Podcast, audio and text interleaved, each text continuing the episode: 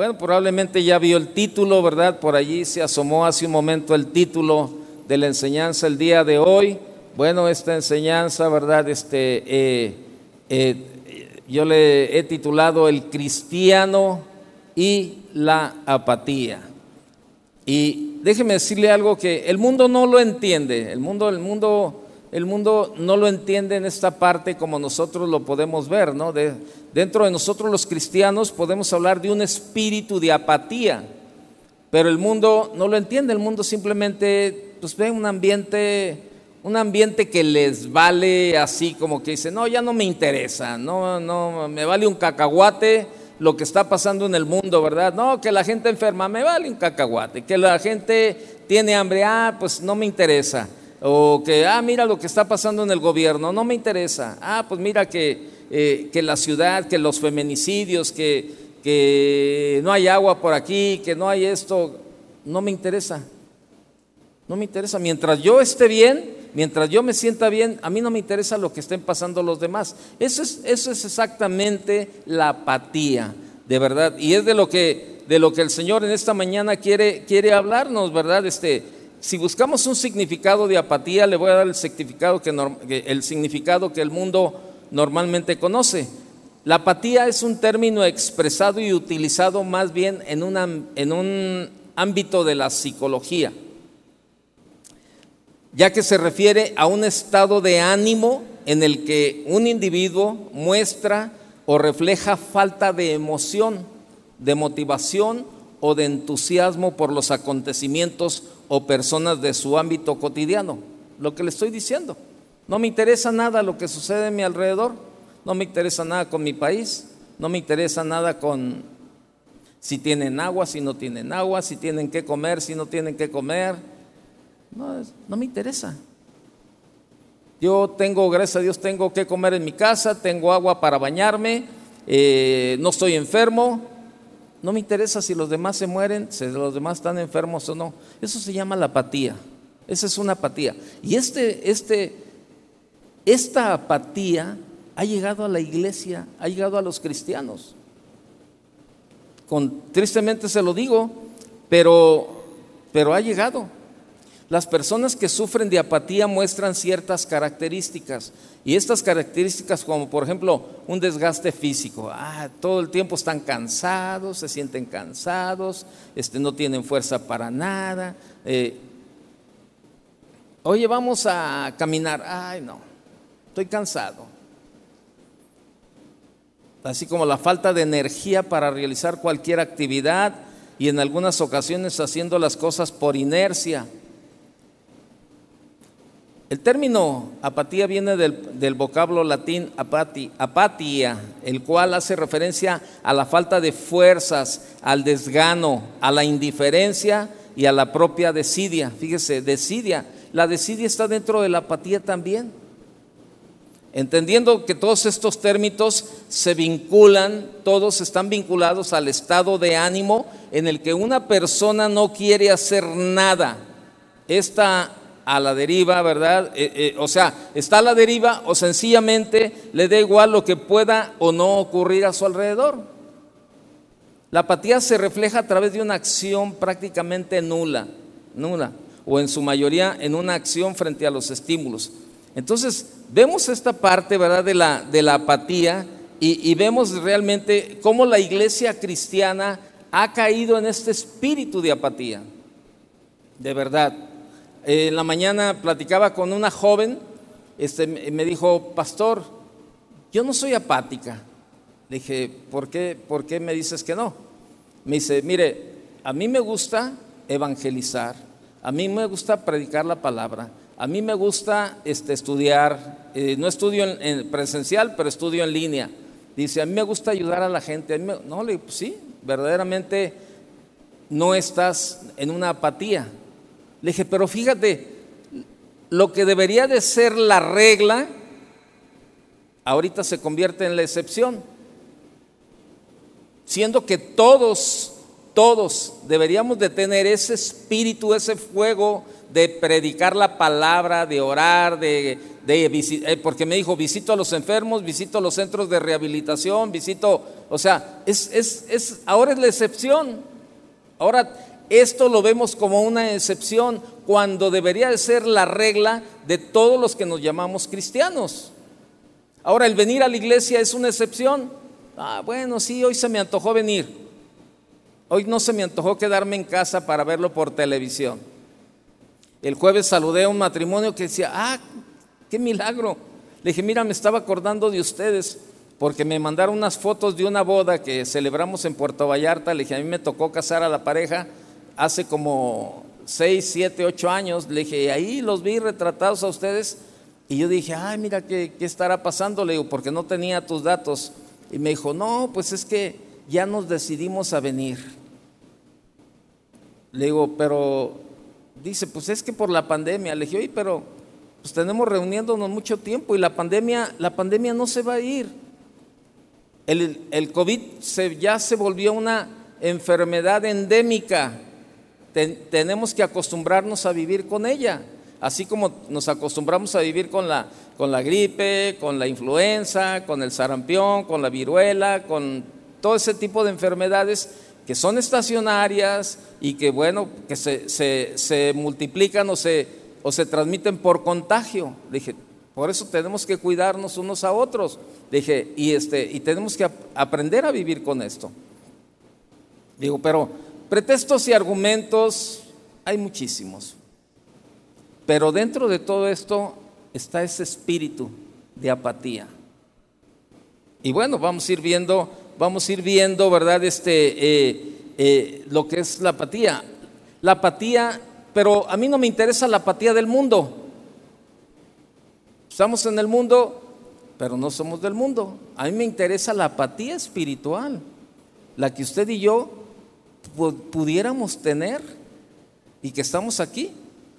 Hay un versículo, ya está en la pantalla ahí, el verso que está en Santiago capítulo 4, verso 17 y este verso dice en la Biblia Reina Valera, dice, el que sabe hacer lo bueno y no lo hace, le es pecado. Yo le pregunto, le pregunto a todos los que estamos aquí, ¿cuántos de los que estamos aquí sabemos hacer lo bueno?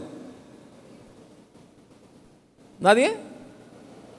¿Usted sabe hacer lo bueno? ¿Sí o no? Yo creo que todos, todos debemos saber hacer lo bueno. Me gusta la, la versión, la traducción lenguaje actual, ese mismo versículo dice, si ustedes saben hacer lo bueno y no lo hacen, ya están pecando. Ya están pecando. Y tristemente, muchos cristianos están pecando porque saben hacer lo bueno y no lo están haciendo saben hacer lo bueno y no lo están haciendo.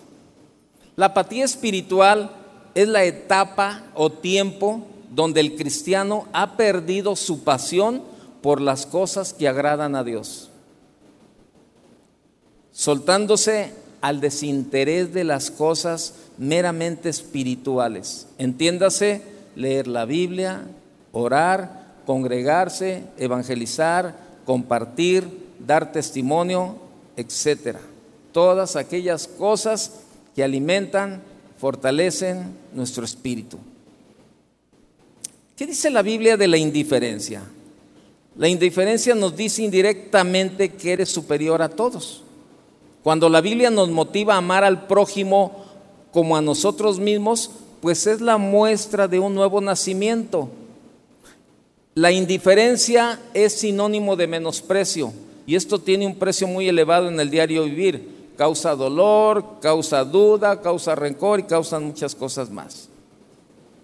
Por eso tenemos que ser sabios y ver lo que Dios nos está hablando acerca de esta parte de la apatía. Y créamelo, es muy común dentro del cristianismo tratar con cristianos indiferentes, perezosos, con falta de energía, en pocas palabras, apáticos. Apáticos. Hay muchos cristianos sin fuerzas, que nada importa para ellos. Están pensando solo en sí mismo, nada les turba el corazón, nada les hace moverse de su comodidad. están estáticos. Es muy común verlos que no tienen comunión con Dios, no leen la palabra, no ayunan, no van mucho a la iglesia, no ayudan a sus prójimos, tienen una vida sedentaria, donde abren más la boca y mueven más rápido la lengua que los brazos o los pies. Se la pasan criticando, se la pasan calumniando. Ahora es bien fácil echar mentiras en el, en el YouTube. Eh, ah, pues me voy a grabar, voy a grabarme, yo, ¿verdad? Este, estoy apático, me caen gordos, ¿verdad? Este, eh, eh, y me tomo un video ahí diciendo, no, pues Pedro, Pedro Pistolas, este, no le gusta hacer esto y esto y esto, y Pedro Pistolas este, está así, así, así, y lo subo al YouTube. Es pura mentira, es calumnia, es lo que sea, pero hay tanta apatía que buscamos de verdad decir y, hacer tonterías. Y yo les digo, tienen una vida sedentaria donde abren más la boca y mueven más rápido la lengua que los brazos o los pies. Se la dedican a criticar, a juzgar, a hablar mal y están allí, sas y sas y sas. Pero están estáticos, no hacen nada.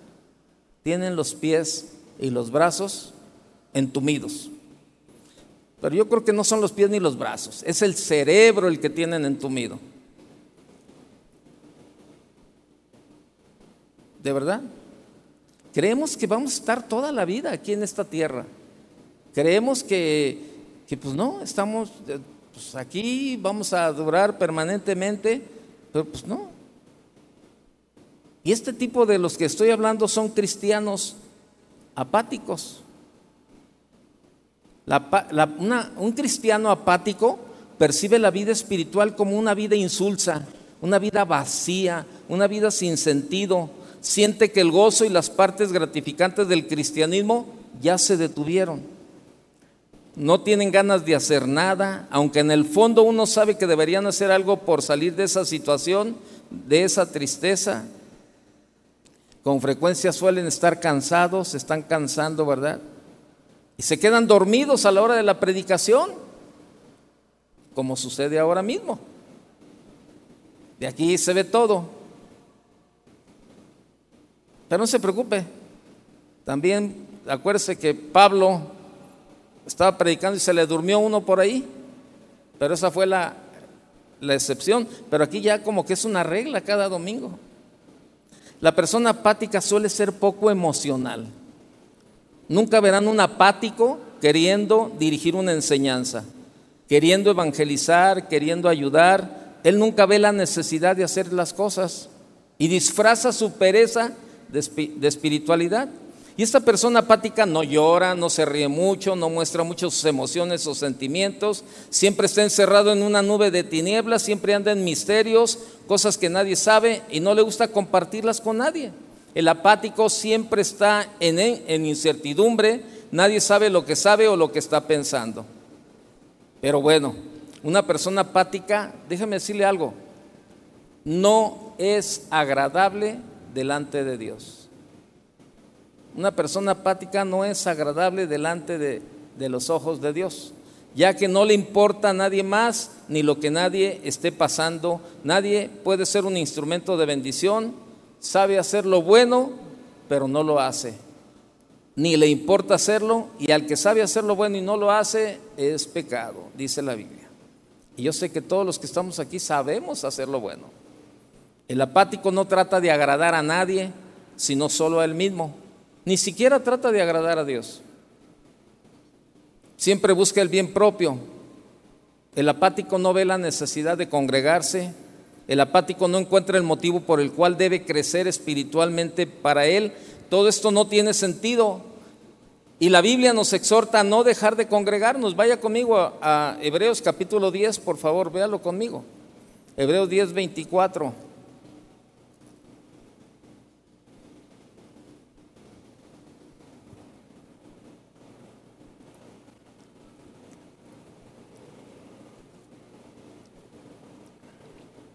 Y dice, y consideremos, considerémonos unos a otros para estimularnos al amor y a las buenas obras, no dejando de congregarnos como algunos tienen por costumbre, sino exhortándonos y tanto más cuanto veis que aquel día se acerca.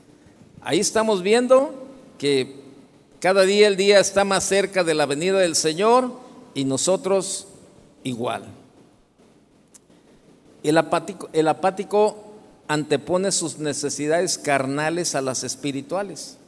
El apático no puede ser cristiano, siempre está pensando en la carne.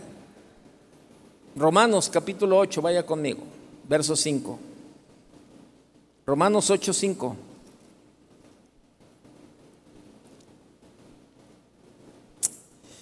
Porque los que son de la carne piensan en las cosas de la carne, pero los que son del espíritu en las cosas del espíritu.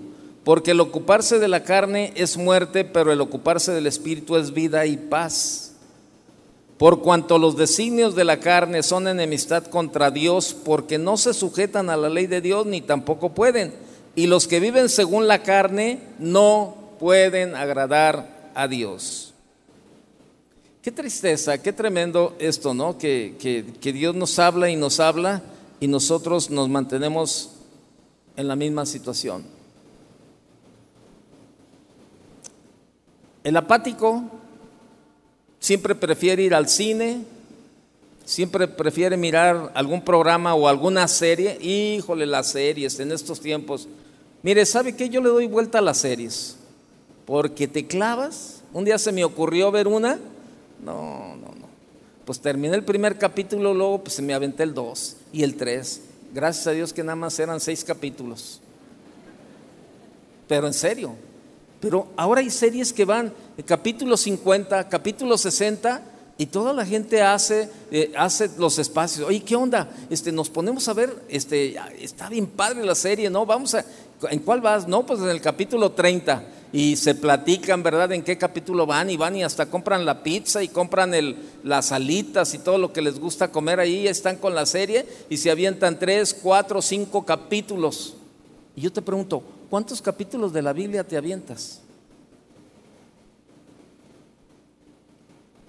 La gente está afanada ahora con las series, de verdad.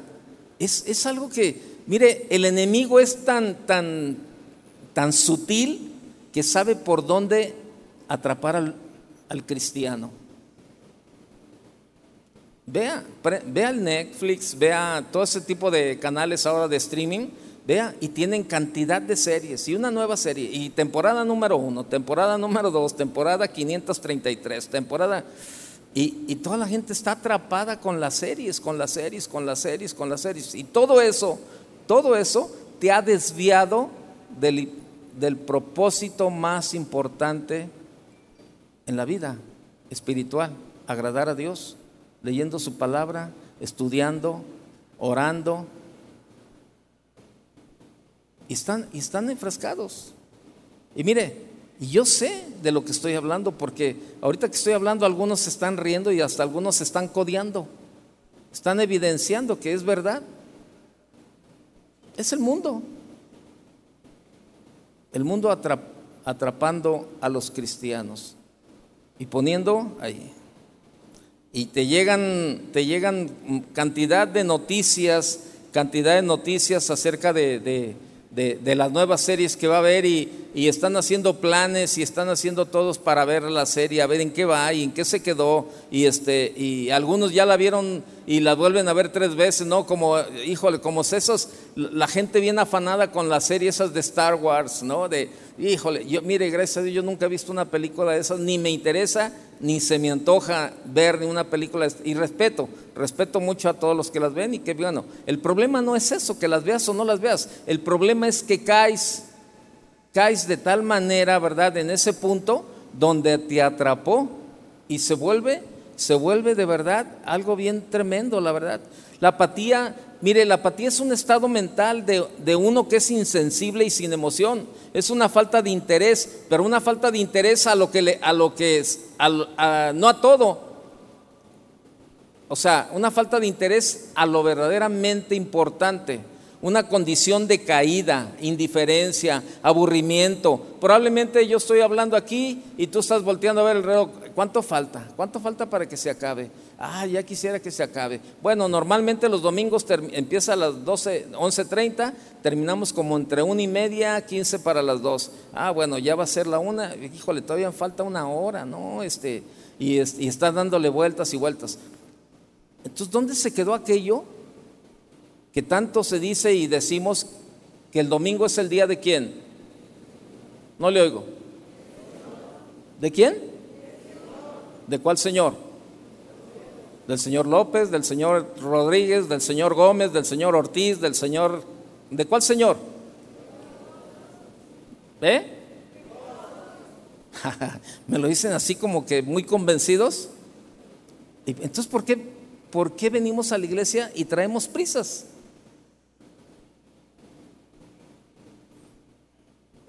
¿Que será más importante lo que tenemos afuera que lo que tenemos con el Señor?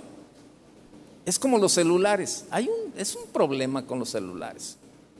Que, que, de verdad, este, hermano, póngale el volumen, bájale el volumen, apague el celular un rato mientras está aquí.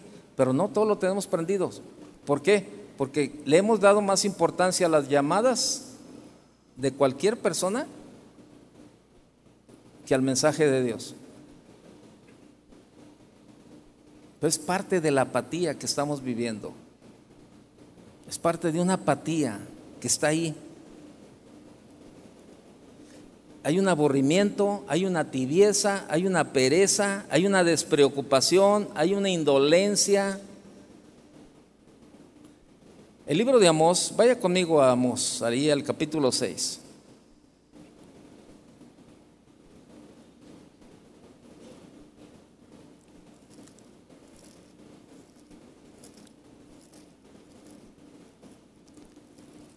Amós, ahí en el capítulo 6, verso 1, vea lo que dice. Ah, eh, perdón, déjeme abrirle, me abrí otro libro. Este Amós 6, 6, 1 dice, hay, hay de los reposados en Sión y de los confiados en el monte de Samaria en otra versión dice, hay de los que viven tranquilos en Sión y de los que viven confiados en el monte de Samaria. O sea, hay mucha gente que vive tranquila, pero no tranquila de decir, ay, pues tengo la paz de Dios, estoy descansando del Señor. No, tranquila, o sea, en una pasividad. Mire, en los tiempos de, en los tiempos de Amós, este, en aquel tiempo Amós pronunció una advertencia sobre Judá e Israel por estar reposados en Sión, lo que leímos ahí en el verso 1. La adoración de Israel era exterior y no sentida. Era una, adoración exterior y no sentida. No era algo que salía, no, es, no era algo que salía de, de adentro. Era así, algo, algo de inercia. Ah, pues aquí, levanten sus manos, ah, pues las levanto. Ah, cante, pues vamos a cantar. Al cabo ya me lo sé de memoria los, los, los cantos pero no es algo que salga de aquí. Y vea lo que dice, lo que dice, este, lo que dijo Dios, lo que le dijo Dios ahí en el capítulo 5, en el verso, en el verso 21. Amós 5:21 dice, aborrecí, abominé vuestras solemnidades y no me, no, y no me complaceré en vuestras asambleas. Y si me ofreciereis vuestros holocaustos y vuestras ofrendas, no los recibiré, ni miraré a las ofrendas de paz de vosotros, de perdón, a, las ofrendas de, paz de vuestros animales engordados. Esto sucedió durante un tiempo de materialismo, lujuria y comodidad en los tiempos de Amós. Esto es lo que pasó. Regrese ahí al capítulo 6, por favor, de Amós. Dice el verso 3 del capítulo 6. Y vosotros, dice, oh vosotros que dilatáis el día malo y acercáis la silla de iniquidad. O sea, Amós está diciendo, ustedes creen alejar el día de la desgracia. No, falta mucho. No, a cabo no va a llegar. Uh, falta mucho tiempo para que venga el Señor. Entonces, ahorita no, pues ahorita es buen tiempo de todavía yo cotorreármela, descansar, reposar, de, llevármela más tranquila, pero no, para que venga el Señor, eso falta todavía un buen rato. Y eso es lo que está diciendo Amós en el verso 3. Vosotros que dilatáis el día malo, ¿verdad? O sea, ustedes creen alejar el día de la desgracia, dice, verso 4, duermen en camas de marfil y reposan sobre sus lechos y comen los corderos del rebaño y los novillos de en medio del engordadero. Gorjean al son de la flauta e inventan instrumentos musicales como David. Beben vino en tazones y se ungen con los ungüentos más preciosos y no se afligen por el quebrantamiento de José. Vamos. ¿Qué me dice de la iglesia de Éfeso? Vaya a Apocalipsis, por favor, al capítulo 2 de Apocalipsis. ¿Qué me dice de, de la iglesia de Éfeso? Ellos, ¿qué había pasado con Éfeso? Ahí ahorita usted se va a dar cuenta en el capítulo 2, verso 1.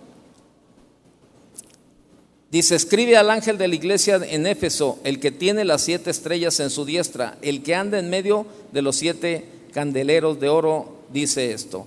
Yo conozco tus obras y tu arduo trabajo y paciencia, y que no puedes soportar a los malos, y has probado a los que se dicen ser apóstoles y no lo son, y lo has hallado mentirosos. Y has sufrido y has tenido paciencia y has trabajado arduamente por amor de mi nombre y no has desmayado. Verso 4.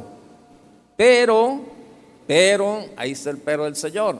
Pero tengo contra ti que has dejado tu primer amor.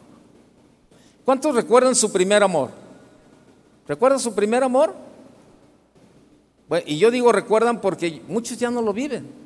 Hay algunos que lo han mantenido. Es como en el matrimonio. Mantienen su matrimonio al día, al día, al día, le dan mantenimiento, le tienen cuidado, todo eso, y van al día bien, bien, bien, bien. Pero ¿sabe qué? Muchos cristianos?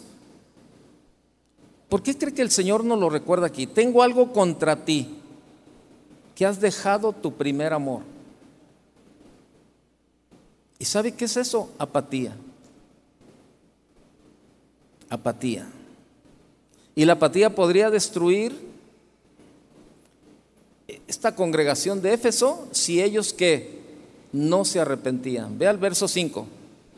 Recuerda, por tanto, de dónde has caído y arrepiéntete y haz las primeras obras, pues si no, vendré pronto a ti y quitaré tu candelero de su lugar si no te hubieres arrepentido.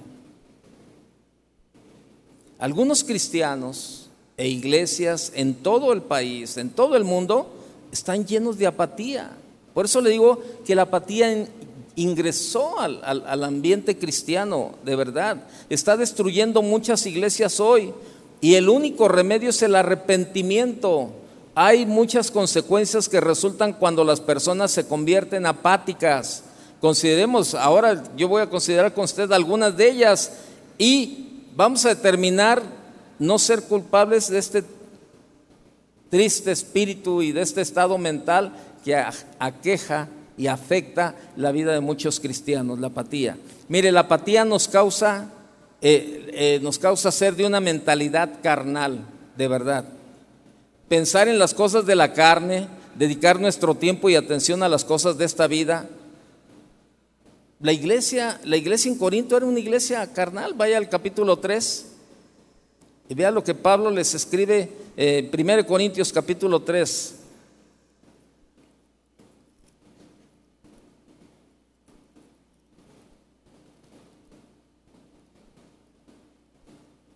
1 Corintios 3, verso 1.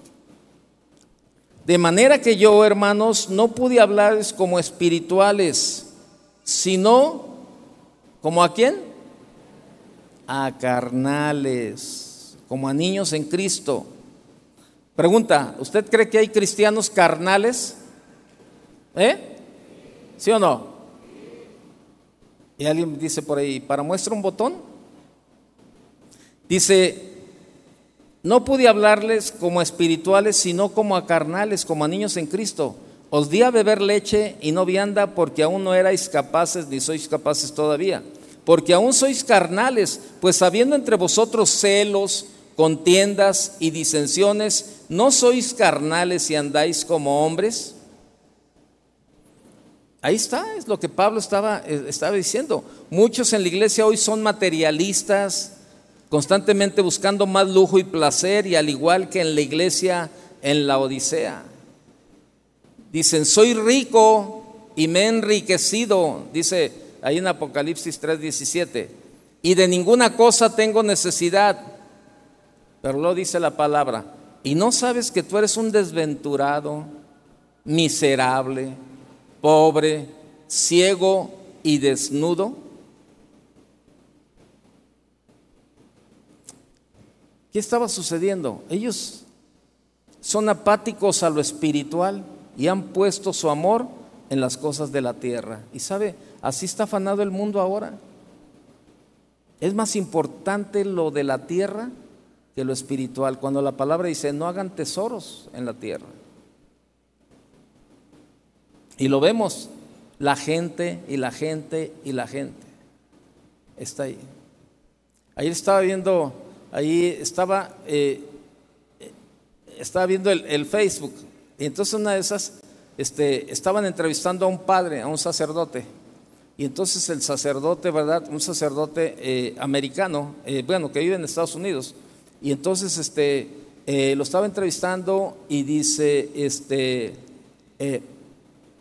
Dice, la verdad, dice, es que, dice, él estaba, él, estaba así como dirigiéndose a puros, a puros latinos o a gente que, va de aquí para allá y le dice, eh, dice, todos ustedes, dice, han dejado sus tierras, han dejado su campo, han dejado sus, sus cosas buenas por venir a prostituirse, les dice.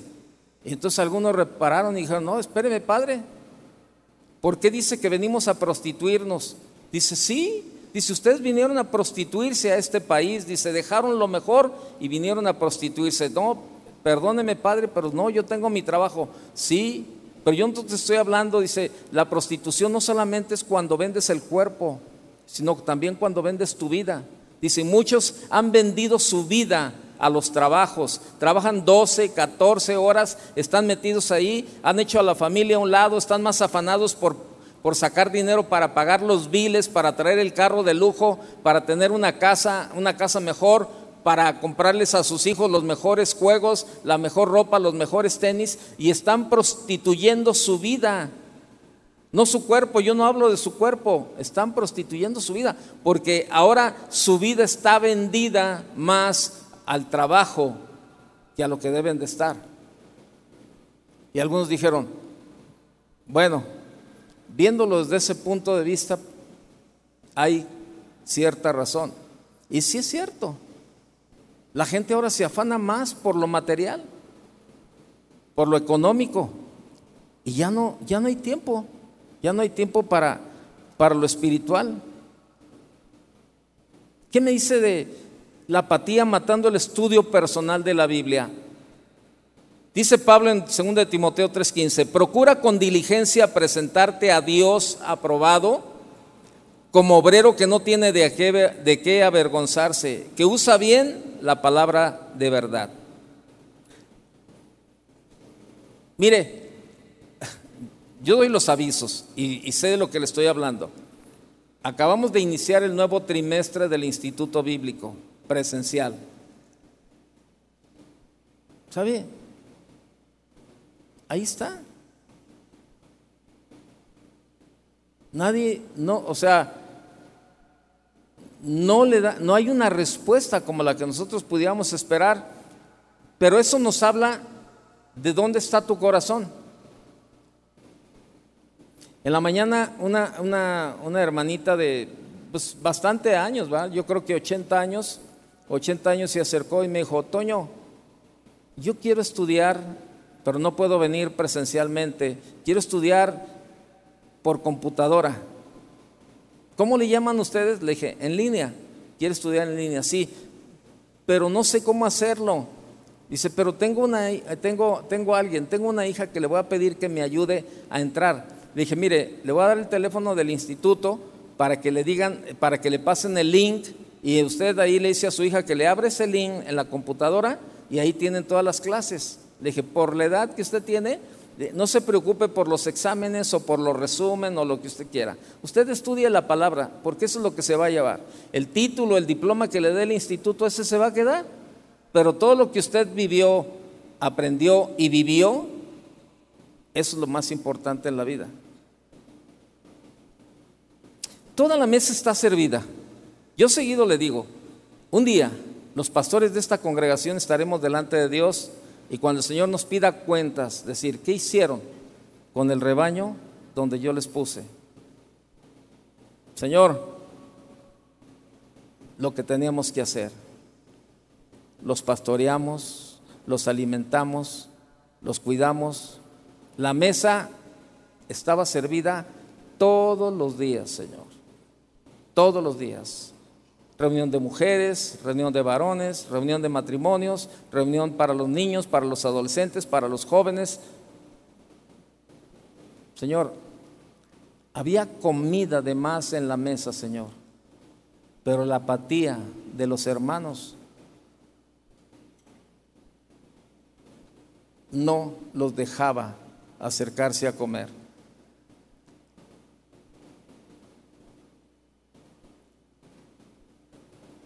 Un día, hace muchos años, yo recuerdo esto, fue, fue un sueño, yo tuve como un sueño y, este, y yo creo que se lo compartí al pastor Chuy hace muchos, pero muchos, muchos años, no sé cuántos ya.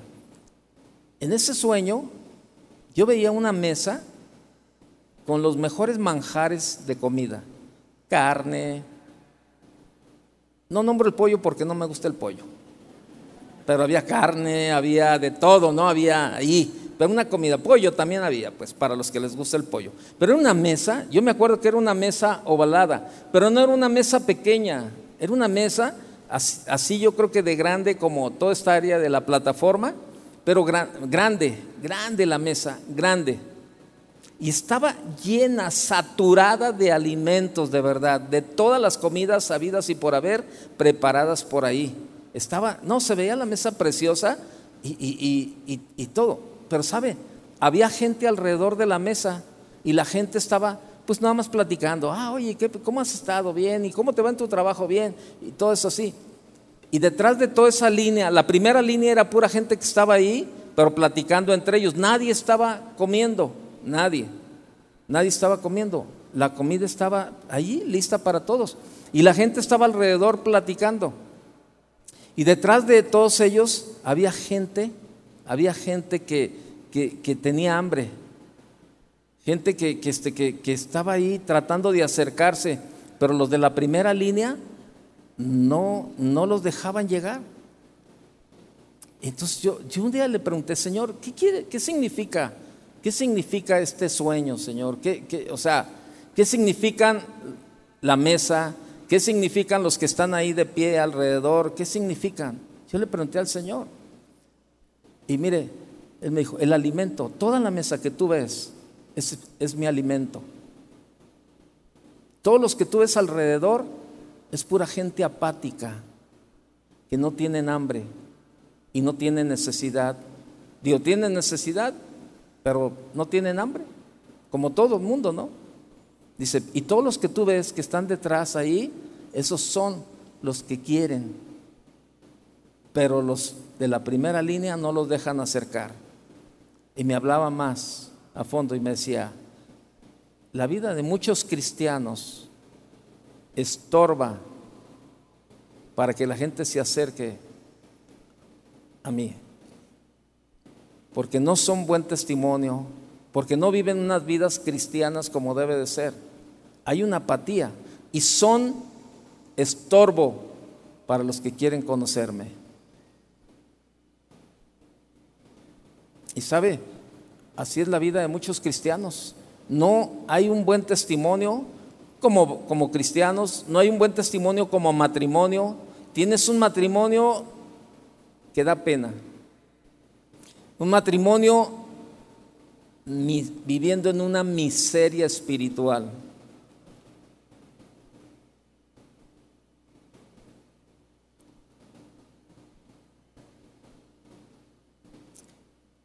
por eso delante de Dios un día Señor, pues ahí sí, Señor, ¿qué hacemos? Los hebreos fueron amonestados también. Vaya conmigo a Hebreos. Los, los hebreos fueron amonestados también de, de, del estilo de vida que llevaban, de verdad. Y yo le pregunto algo. ¿Usted cree que la palabra solamente fue, la palabra fue para aquellos tiempos? ¿La palabra fue nada más para el tiempo de los hebreos? ¿La palabra fue para el tiempo de los corintios nada más? ¿Sí o no? ¿Usted cree que la palabra es actual, es, o sea, es actual y es para nosotros ahora? ¿Sí o no? Entonces, ¿por qué le damos tanta vuelta, tanta vuelta, tanta vuelta? Mire lo que dice Hebreos, ahí en el capítulo 5. Hebreos capítulo 5, verso, verso 11. Acerca de esto, tenemos mucho que decir y difícil de explicar por cuantos habéis hecho tardos para oír. En otra versión dice, sobre este tema tenemos mucho que decir, aunque es difícil explicarlo, porque a ustedes lo que les entra por un oído, les sale por el otro. Y, no se los digo yo, ¿eh? A ver, este, ah, mire, ahí está la versión, ahí está la versión, este, eh, eh, ahí está en la otra versión, el mismo versículo, el mismo versículo que leímos. Entonces, para que no la vaya a tomar que, ay no, Toño nos dijo, no, no, porque luego hay mucho jarrito de tonalá por acá. Sí, eso es así que, ay no, este, como dicen, de piel delgada, les dicen también, ¿verdad? De piel delgada, jarrito de tonalá, que dice, ay, Toño nos dijo, no, espéreme, yo nada más le estoy diciendo lo que la Biblia dice. Pregunta, ¿le estoy compartiendo la Biblia, sí o no? No está convencido. ¿Estoy compartiendo la Biblia, sí o no? Y cuando escuchamos de la Biblia, cuando escuchamos la palabra, ¿qué tenemos que hacer? ¿Eh? Obedecer. ¿Sí o no? Obedecer. Entonces, dice ahí, estoy buscando otra versión aquí que lo había visto. Eh, eh, déjeme nada más aquí verle. Es Hebreos 5.11. Dice, hay mucho más que decir acerca de este asunto pero no es fácil explicarles a ustedes todo, porque les cuesta mucho entender. Pero la más clara es esa. Sobre, sobre este, tema, este tema tenemos mucho que decir, aunque es difícil explicarlo, porque a ustedes lo que les entra por un oído, les sale por el otro. Oiga, qué tremendo es, esa, esa versión está más padre, ¿no? Y por eso a veces tiene uno de verdad así es. A ver, espérame. Oye, no, no, no, espérame. Déjame ver, ¿cómo te explico? A ver, ¿cómo te explico? ¿Cómo te explico que tienes que tener un matrimonio como Dios manda, que tienes que tener un matrimonio que sea testimonio para los que no conocen a Dios? ¿Cómo te explico que, que tú decidiste casarte con el esposo que tienes, que tú decidiste casarte con la esposa que tienes, que, tú que ustedes dos decidieron estar juntos? ¿Cómo te explico? ¿Cómo te explico? ¿De qué manera te explico? No entiendo. Déjame ir por unas manzanas para ver si lo puedo hacer con manzanas y, peras y manzanas y todo eso para decirte cómo está ahí. Eso es lo que está diciendo la Biblia. ¿Cómo te explico?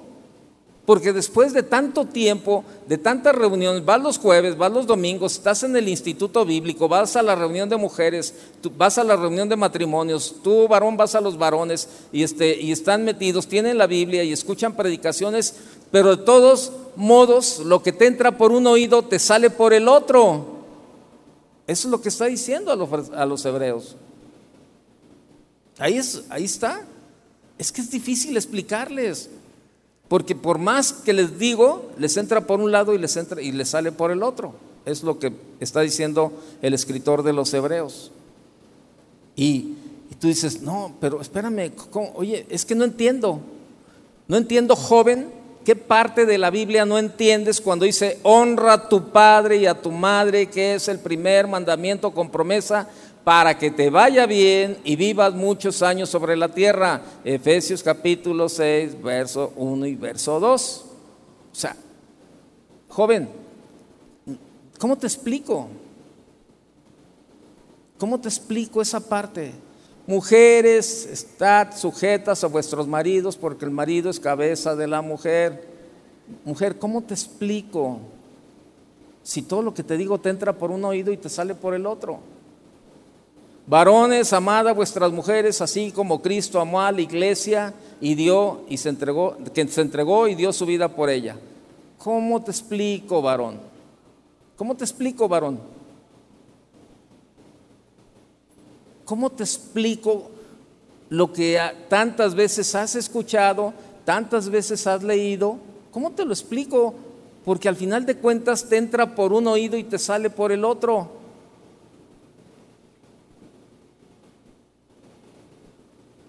Padres, no exasperéis a vuestros hijos, sino creadlos en disciplina y en amonestación del Señor.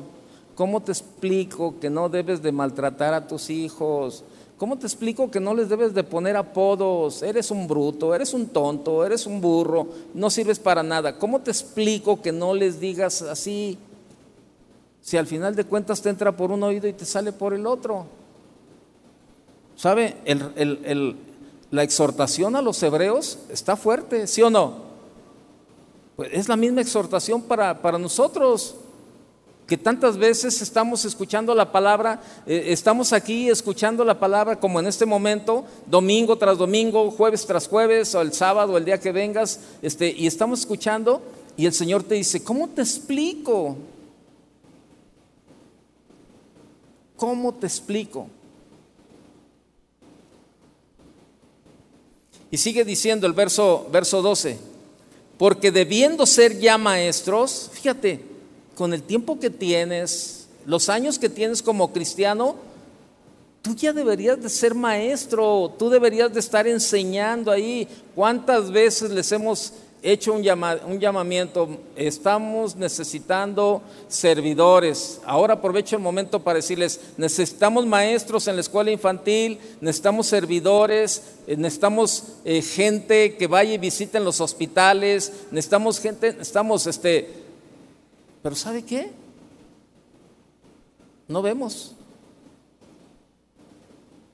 No lo vemos debiendo ser ya maestros, dice la palabra.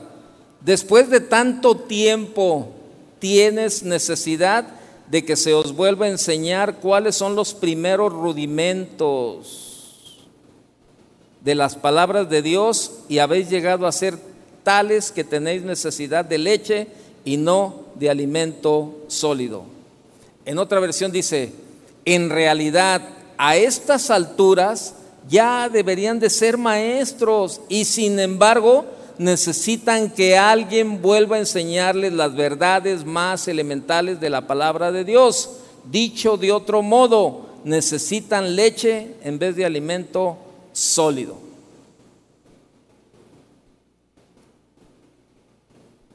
Eso dice. Verso 13. Y todo aquel que participa de la leche es inexperto en la palabra de justicia porque es niño. Pero el alimento sólido es para los que han alcanzado madurez, para los que por el uso tienen los sentidos ejercitados en el discernimiento del bien y del mal. Fíjate, ahí está. O sea, eh, los hebreos fueron amonestados por su fracaso en estudiar, debiendo ser ya maestros. Muchos miembros de la iglesia hoy, de verdad, se lo digo con mucho respeto y con mucho amor, muchos miembros de la iglesia, y no digo de esta, de todas las en todas las congregaciones, lo digo con respeto, muchos miembros de las iglesias hoy son ignorantes de lo que la Biblia enseña porque no toman tiempo para el estudio personal de la palabra. Esto conduce a la apatía.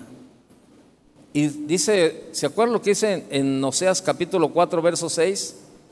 Y mi pueblo fue destruido por qué? ¿Por falta de qué? De conocimiento. Y la apatía nos destruirá como su pueblo en esta generación si no, retomamos, si no retornamos para estudiar nuestras nuestras Biblias, porque un pueblo ignorante no puede discernir el bien ni el mal, es lo que dice Hebreos 5:14. Cuando la iglesia está llena de apatía e ignorancia, puede ser llevada a todo tipo de error por los falsos maestros. Por eso al rato ahí andan para un lado y para otro. ¿Por qué? Porque no se conforman con la sana doctrina. No se conforman con la palabra de Dios. Yo cuando escucho todos los eh, eh, de, la gente que se, ha ido de esta congregación y se van a otros grupos, ¿verdad? A otro, a otro tipo de doctrinas, de filosofías, entonces yo digo, no sé, no los entiendo, créanmelo, no los entiendo. Y mi única respuesta es, no se conforman con la sana doctrina. Mire, los inicios de la, de la apatía comienzan cuando nuestra relación con Dios se comienza a enfriar. Cuando empiezas a hacer a un lado tu relación con Dios, ya no tienes tiempo para orar, no tienes, tiempo para buscarle, no tienes tiempo para congregarte, no tienes tiempo para leer la palabra, Ahí, allí en ese momento comienza la decadencia, porque te estás perdiendo de la fuente de agua viva. Y la palabra de Dios es bien clara y dice, separados de mí, nada podréis hacer. Y al rato te enfrías, al rato entras en una apatía, te frustras te llenas de, soberbia, de ego por la misma apatía, no necesito de nadie, yo soy autosuficiente, yo lo puedo hacer, y al rato comienzas a, te, te, te conviertes ahí, que en un, en un, este, en un, en uno de esos de los que ahora andan por todos lados ahí subiendo sus mensajes a las redes sociales, ahí, eh, según esto, ¿verdad? De acá, bien sin fondo, sin sustento, sin nada que edifiquen, hablando de la persona porque no tienes argumentos para hablar de otras cosas y, sacas a la persona directamente. ¿Y sabes todo dónde comenzó? En el enfriamiento de tu relación con Dios. Allí es donde comienza la apatía. Empieza a ser apático a buscar a Dios. Y comienzas a enfriarte, comienzas a enfriarte y al rato ya. ¿Cuántas personas? Yo conozco varias personas que, que, que, que conocí en esta congregación con un fuego, pero con un fuego impresionante, de verdad, de las cosas de Dios. Pero fuego así que tú decías, híjole, qué tremendo, la verdad, qué tremendo. Y, este, y me los he encontrado ahora. Y le he dicho, oye, ya no te he visto. No, pues ya no me congrego. ¿Y por qué ya no te congregas? Mira, le di vacaciones a Dios y también yo me estoy tomando un tiempo de vacaciones. Acabo, pues Dios está en todos lados, no pasa nada. Además, pues no tiene que ser forzado el que yo tenga que congregarme en un lugar. Ahora yo me puedo congregar en los árboles y ahí está Dios. Ahora me puedo congregar en el, en el lago y ahí está Dios. Ahora me puedo, y comienzan a hacer sus, sus filosofías baratas, comienzan ahí de que no, pues para qué. O sea, comienzan a hacerlo. Y, comienzan a dar un montón de vueltas y vueltas y vueltas. Pero ¿sabe por qué? Porque comenzó a enfriarse su relación con Dios. Y empiezan a, eh, dejan de escuchar la voz de Dios, dejan de, leer la Biblia, comienzan a escuchar otro tipo de tonterías y filosofías que les caen bien al oído, donde no les, donde les dan la libertad, entre comillas, ¿verdad? Esa libertad que según ellos andan buscando, y al rato andan todos por ningún lado, con unas frustraciones impresionantes, la verdad. Y así hay mucha gente que, de verdad tenían un fuego para servir a Dios y ahora están más fríos que un hielo.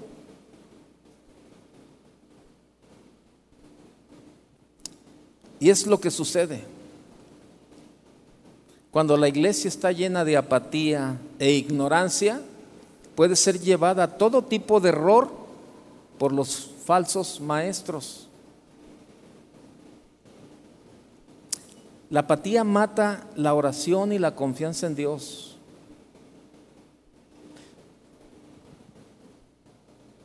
No generalizo, no lo estoy diciendo en, tono general, pero sí puedo asegurar que muchos de ustedes no oran.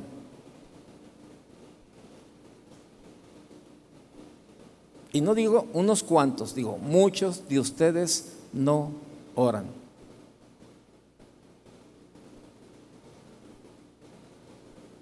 Y si no oran, pues, ¿cómo, cómo conocen la voluntad de Dios para sus vidas? ¿Cómo, ¿Cómo escuchan lo que Dios tiene para ustedes? Y eso es la apatía, mata la oración y la confianza en Dios. Dios quiere que su pueblo sea un pueblo de oración. Primera de Tesalonicenses 5:17 dice, orad sin cesar. Un pueblo que ande en Él diariamente, o sea, en el Señor, y confíe en Dios para toda la necesidad. Eso es lo que Dios quiere.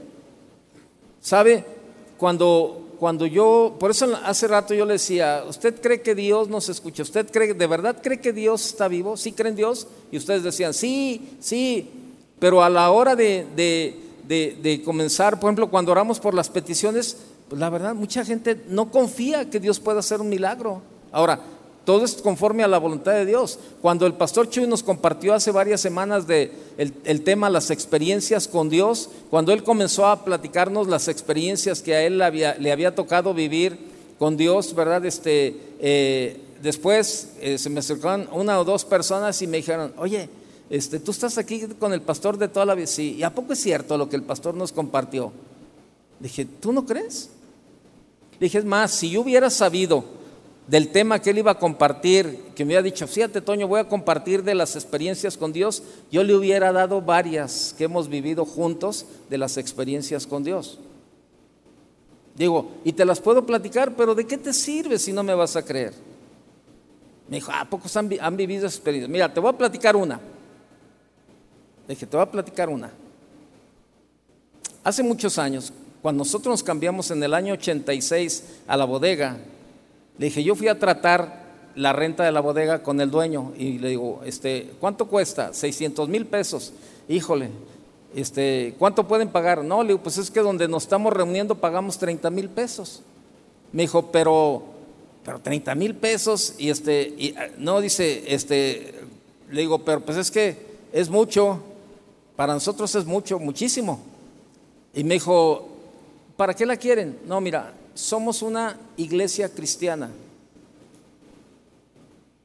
donde pues la verdad este pues la gente llega nosotros pues les enseñamos de la Biblia la palabra y Dios a través de su palabra transforma la vida de la gente. Le dije como en mi caso Dios transformó mi vida. Yo era alcohólico era drogadicto era o sea estaba metido en un montón de rollos pero la palabra que escuché el que me compartieron pues me cambió de vida Ahora, bueno, pues ahora soy banquero, ahora es trabajo así, tengo un trabajo decente, vivo bien, soy cristiano. Me dijo, ay, qué buen trabajo, qué buena onda. Dice, mira, por, por, por apoyarlos en lo que están haciendo, te voy a dar mi último precio de renta, 300 mil pesos. Le dije, sigue siendo mucho para nosotros. Me dijo, es lo menos que puedo hacer. Te voy a, dar de plazo de aquí a mañana para que me respondas. Y me dijo, mira, me enseñó una lista. ¿Ves? Hay 20 gentes. Tú eres el último. Tú eres el último que ha preguntado por la bodega. Yo estaba afuera y yo les iba a regresar la llamada a todos. dije, tú eres el último. No sé qué me movió. Yo sí sabía. Él me decía, no sé qué me movió a llamarte a ti primero. Dice, pero bueno, ya platiqué contigo y ya me estoy comprometiendo. Te espero hasta mañana. Ok, está bien.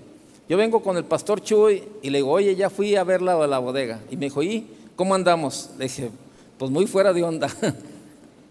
Cobran, nos la, la rentan en 300 mil pesos, 10 veces más de lo que estamos pagando aquí.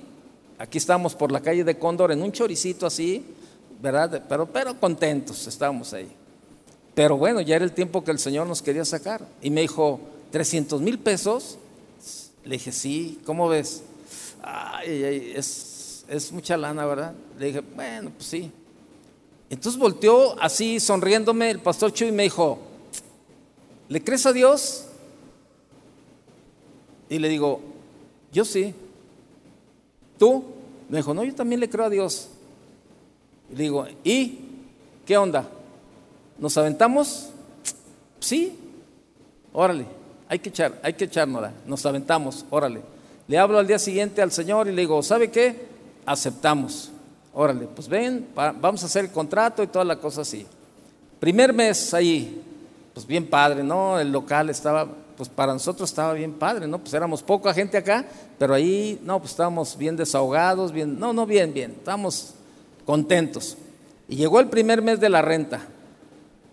Pues ahí, como pudimos, juntamos algún, un hermano que ya falleció, el hermano Pablo, que falleció, me dijo, mira, Dios me dijo que les diera esta cantidad. Y me acuerdo que nos dio 100 mil pesos. Y juntando de aquí, de acá, se juntaron los 300 mil pesos para pagar el primer mes.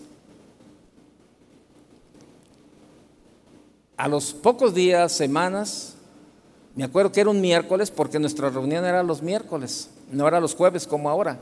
Estaba yo ahí a la entrada y llega un hombre alto, con, este, con una chamarra de piel bien bonita, y, este, y llega y me dice, oye, ¿aquí es casa de oración?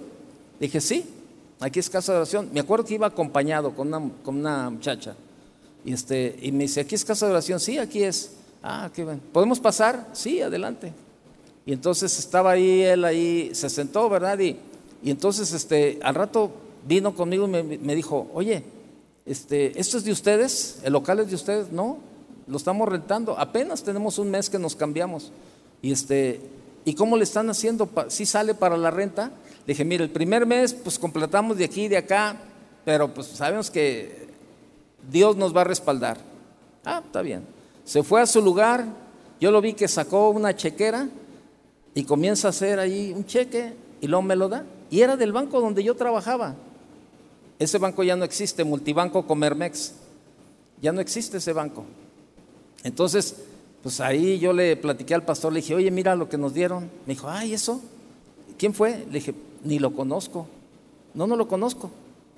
Me dijo, ah, ¿cómo? Pero nada más, sí, nomás me preguntó que cuánto pagábamos y me dijo, tengan, para que paguen dos años de renta.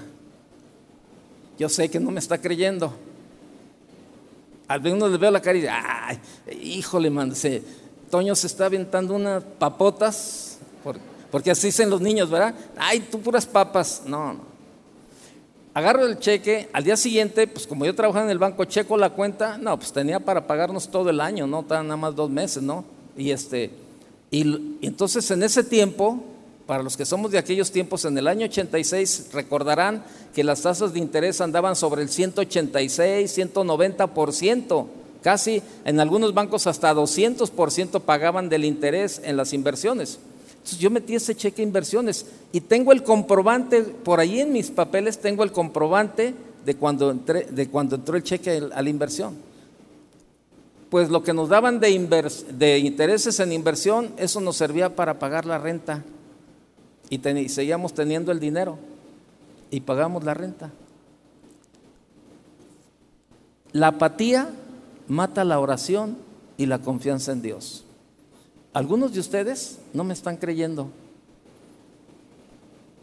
Están dudando. Ay, sí.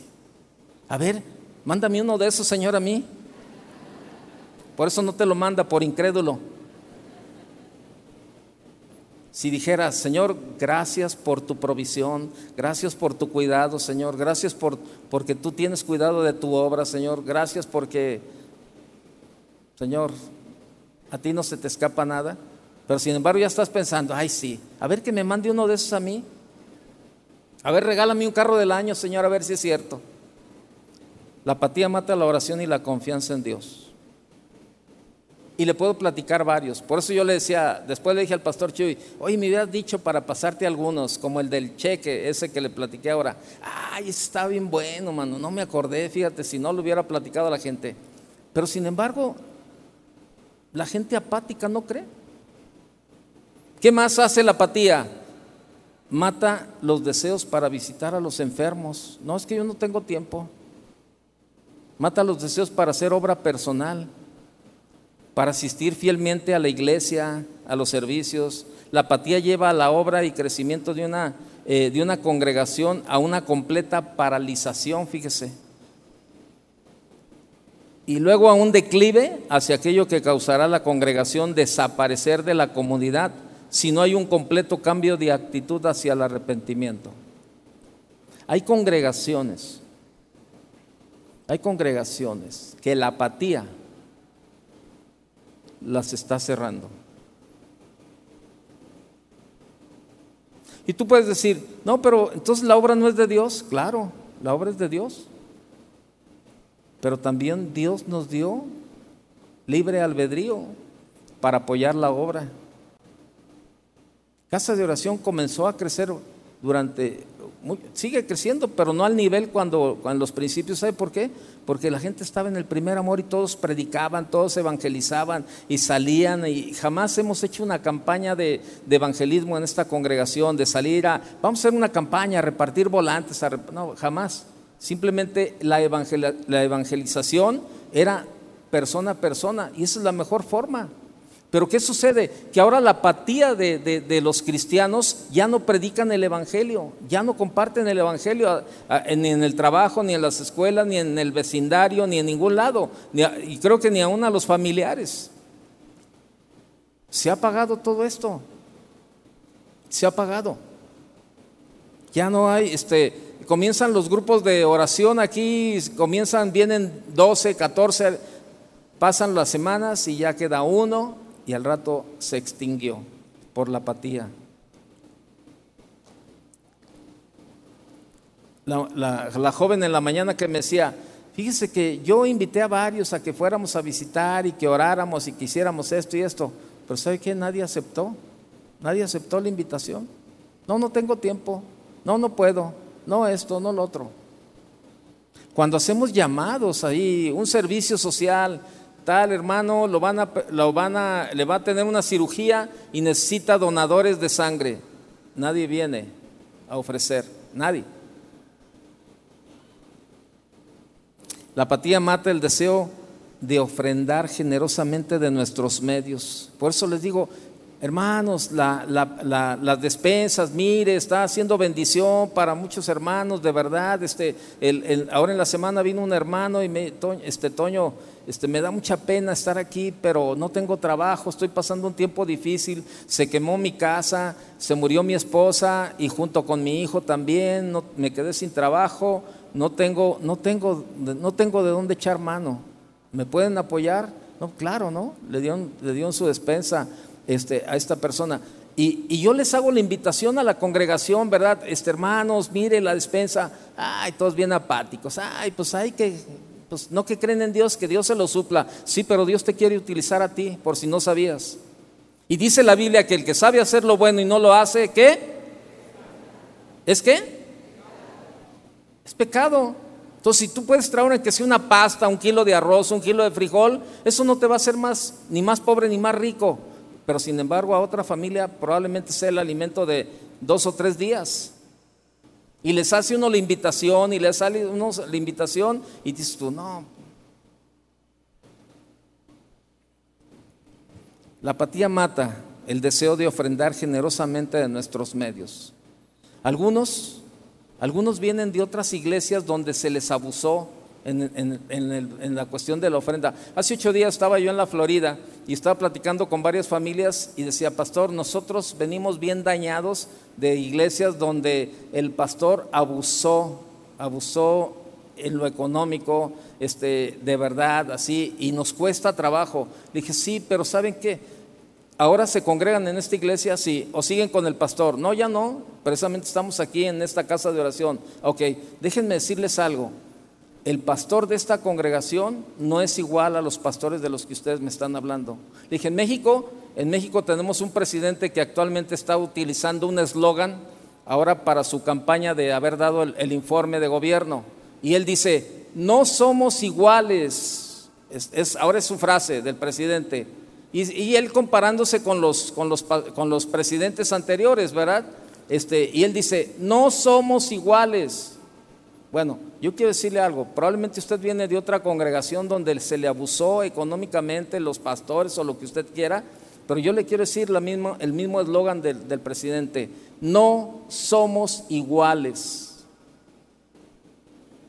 40 años de esta congregación respaldan lo que yo le estoy diciendo. Aparte del respaldo, primeramente del respaldo de Dios. Son 40 años. 40 años, de verdad. Pero ¿sabe qué?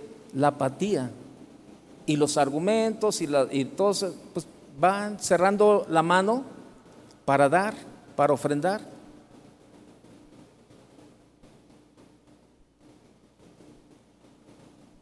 ¿De verdad? Todo, todo tiene costo. Yo no puedo, eh, yo no puedo ir a la compañía, a la Comisión Federal y decirles, este, el, ¿cuánto, ¿cuánto es mi, oye, mi recibo es de 35 mil pesos bimestrales. Y, pues nada más tengo que decir que Dios te bendiga, lo pagas por favor. Me decir, ¿estás loco o qué?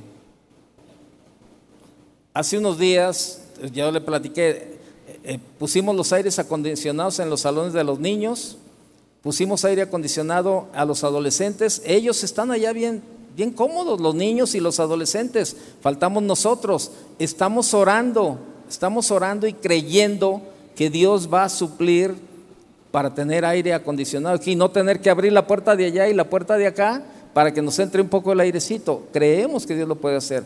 A raíz de que pusimos los aires acondicionados, la energía bueno, estaba conectada de una sola forma. Gracias a Dios, gracias a Dios, no tuvimos ningún accidente. Pero estuvo a punto, eh, los, los, los que conocen de electricidad, los ingenieros nos dijeron, Dios los guardó. Esto pudo haber sido un desastre tremendo en toda, principalmente en esta área de los niños.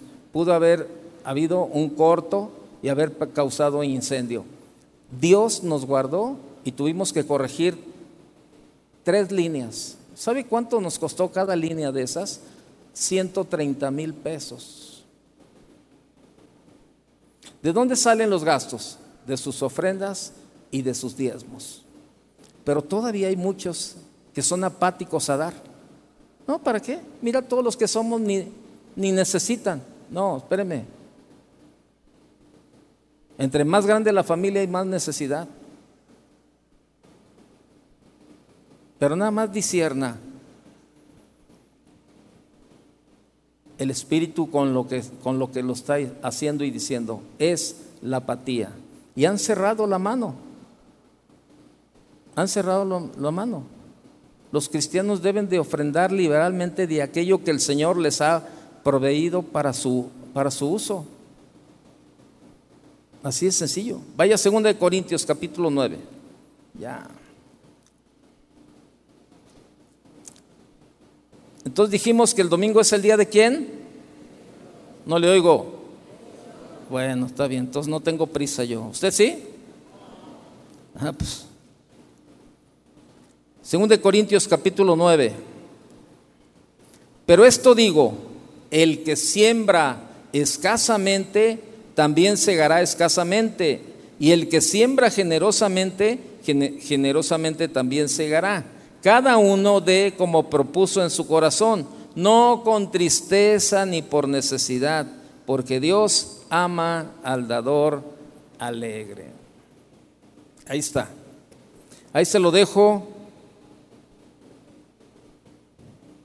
La apatía debilita la predicación del evangelio. Hermano, ya no ya la gente ya no predica el evangelio. Ya no, ya no. Y bueno, hay causas por la apatía, los afanes de este siglo, el engaño de las riquezas, la codicia, la... Pero, pues, ¿qué estamos haciendo nosotros? ¿Qué estamos haciendo para, hermano, nuestra... La apatía inicia cuando se enfría nuestra relación con Dios. Yo le pido en esta mañana que examine, en esta tarde ya, que examine su vida a la luz de la palabra. que evalúe sus intenciones, que evalúe su fe. Segunda de Corintios capítulo 13, verso 5, anótelo solamente, dice, examinaos a vosotros mismos si estáis en la fe. Probaos a vosotros mismos. ¿O no os conocéis a vosotros mismos que Jesucristo está en vosotros a menos que estén reprobados? Efesios 5, 14 al 16 dice, despiértate tú que duermes y levántate de los muertos y te alumbrará Cristo. Mirad pues con diligencia cómo andéis, no como necios, sino como sabios, aprovechando bien el tiempo, porque los días son malos. Salmo 139, no te dice, eh, examíname, oh Dios, y conoce mi corazón, pruébame y conoce mis pensamientos, y ve si hay en mí camino de perversidad, y guíame en el camino eterno. Por último, 2 de Timoteo 1, 6 y 7. Por lo cual te aconsejo que avives el fuego del don de Dios que está en ti por la imposición de mis manos, porque no nos ha dado Dios espíritu de cobardía, sino de poder, de amor y de dominio propio. Hermano, cada quien nos tenemos que evaluar. Cada quien tenemos que ir delante de Dios y decirle, Señor, aquí estoy. Y mire, todos sabemos cómo estamos, si estamos en apatía o no. Pero yo no dudo que muchos están en apatía. Y la forma para salir de esta es el arrepentimiento, como, les di, como, como leíamos en Apocalipsis, capítulo 2, verso 5. Se lo voy a leer rápidamente. Apocalipsis 2.5. ¿Se acuerda? Recuerda por tanto de dónde has caído y arrepiéntete. Y haz las primeras obras, pues si no, vendré pronto a ti y quitaré tu candelero de su lugar si no te hubieres arrepentido. El arrepentimiento, hermano, nos libera de la apatía. Yo le animo en esta mañana, de verdad, que evalúe su vida y que usted se dé cuenta cómo está. Cierre sus ojos un momento. Vamos a orar. Evalúe su vida, cómo está delante de Dios.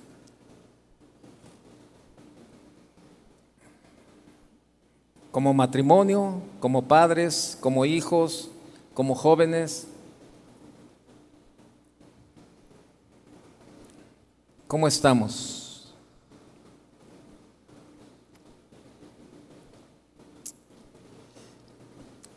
En esta, en esta tarde, yo te quiero animar, de verdad. Si tú estás en esta posición, si hay apatía en tu vida, ponte de pie y oremos. Si hay apatía en tu vida, si tú dices, sí, yo sé que hay apatía en mi vida, pero quiero un cambio. Es tiempo de darle la respuesta a Dios y decirle, Señor, aquí estoy. Yo sé que tú me perdonas, Señor, y quiero, quiero retomar, Señor, ese gozo, ese amor, ese fuego, Señor, que había en otro tiempo en mi vida, Señor. Pero la apatía, Señor, lo ha sepultado. Es tiempo de retomar la oración. Es tiempo de retomar la lectura de la Biblia. Si tienes tiempo, involúcrate en el instituto para estudiar, o sea, yo no tengo ni la menor duda que este espíritu de apatía ha impregnado a la iglesia, de verdad. Y, Dios, eh, eh, yo le, le, daba vueltas al tema y le daba vueltas al tema y el Señor me llevaba a lo que, a lo que yo estaba estudiando. ¿Y sabe por qué? Porque Dios tiene cuidado de nuestra vida y usted entiéndalo de esta manera. Esto es una exhortación para todos. Pero no lo eche en saco roto. No, no lo tome como los hebreos. O sea, Que no venga otra amonestación para nosotros, verá, en este tiempo de parte de Dios y diga, ¿cómo te explico? ¿Cómo te explico? Si todo lo que te digo te entra por un oído y te sale por el otro, ¿cómo te, explico? Hermano, que no seamos esos, que no seamos esos de, de los que el Señor habló a los hebreos y les dijo, te entra por un oído y te sale por el otro. Levante sus manos, dígale, Señor, aquí estoy. Aquí estoy delante de ti, Señor, en esta tarde, Señor. Yo reconozco que hay apatía en mi vida, Señor. Tú conoces cada área de mi vida, Señor, y tú sabes que hay apatía, Señor. Pero hoy, hoy, Señor, estoy delante de ti, Señor, y me arrepiento. Yo no quiero, Señor, no quiero que quites el candelero, Señor, de su lugar. Quiero arrepentirme, Señor, y darte la respuesta a ti.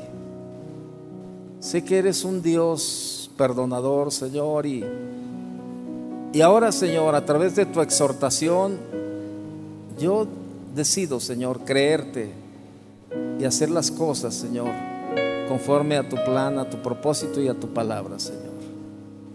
Señor, aquí estamos delante de ti. Señor, ayúdanos a quitar toda la apatía de nuestra vida, Señor. Que tengamos, Señor, ese deseo ardiente de orar, Señor, ese deseo ardiente de, leer tu palabra, Señor, que cuando haya alguna necesidad aquí de, orar por los enfermos, de, traer para la despensa, de, hacer, Señor, que, que mi mano no esté cerrada, Señor, que no haya apatía, no haya apatía para poder dar liberalmente, Señor, de todo lo que tú me has dado, Señor, de lo que tú has puesto en mi mano, Señor. Ya no quiero cerrar mi mano, ni mi corazón, ni mi pensamiento, Señor, porque al fin de cuentas sé que todo es tuyo, Señor. Háblanos, Señor, síguenos hablando cada día, Señor, acerca de esta área. Esta área que tanto afecta, Señor, la vida de los cristianos. Que va enfriando la relación, Señor, se va enfriando y al rato, Señor, al rato nos alejamos totalmente de ti, Señor. Y al rato renegamos porque el enemigo seguirá trabajando en esa área, Señor, si no nos arrepentimos. Padre, en el nombre de Jesús, aquí estamos, Señor, delante de ti. Ayúdanos, Señor. Necesitamos tu ayuda. Háblanos, síguenos hablando, Señor. Síguenos enseñando cada día a tener una mejor relación contigo. Tu palabra dice claramente que separados de ti nada podemos hacer y lo creemos, Señor. Gracias por tu ayuda, gracias por tu perdón, gracias por todo lo que estás haciendo en nuestras vidas, Señor. Y sabemos, Señor, sabemos que esta congregación será una congregación con fuego, Señor una congregación que saldrá a predicar el Evangelio, Señor. Una, una congregación que, que, evangelizará, Señor, en todas las áreas donde, donde nos movemos, Señor. Una congregación con un deseo, Señor, en su corazón de agradarte siempre a ti, Señor. Padre, en el nombre de Jesús, siga orando, siga platicando con el Señor y deje que el canto nos ministre en esta, en esta tarde usted siga platicando con el Señor. Gracias.